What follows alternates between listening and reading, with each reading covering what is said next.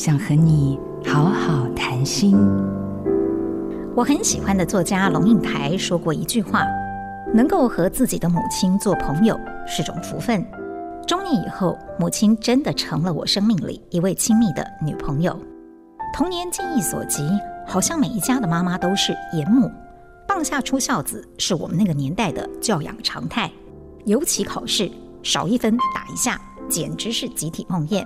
在学校老师打，回家妈妈再扁一次。然而我们约莫都是在成年后才得以拉近与母亲的距离，即使不至于平级平坐，至少不再抬头仰望了。人说母女连心，说到底。其实根源于成年女性对彼此的同理与疼惜。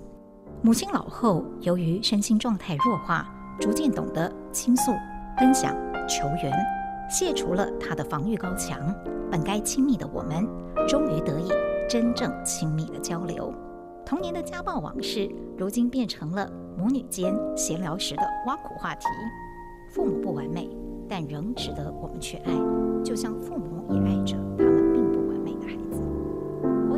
熟龄时，我是詹青想要听更多关于我的阅读感动，可以搜寻另一个 Podcast《翻阅吧》，与你生命中那本有缘的书相遇。做自己的主人，找回你的心。印心电子，真心祝福。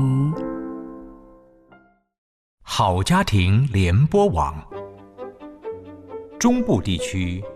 古典音乐台，FM 九七点七；北部地区，Bravo FM 九一点三。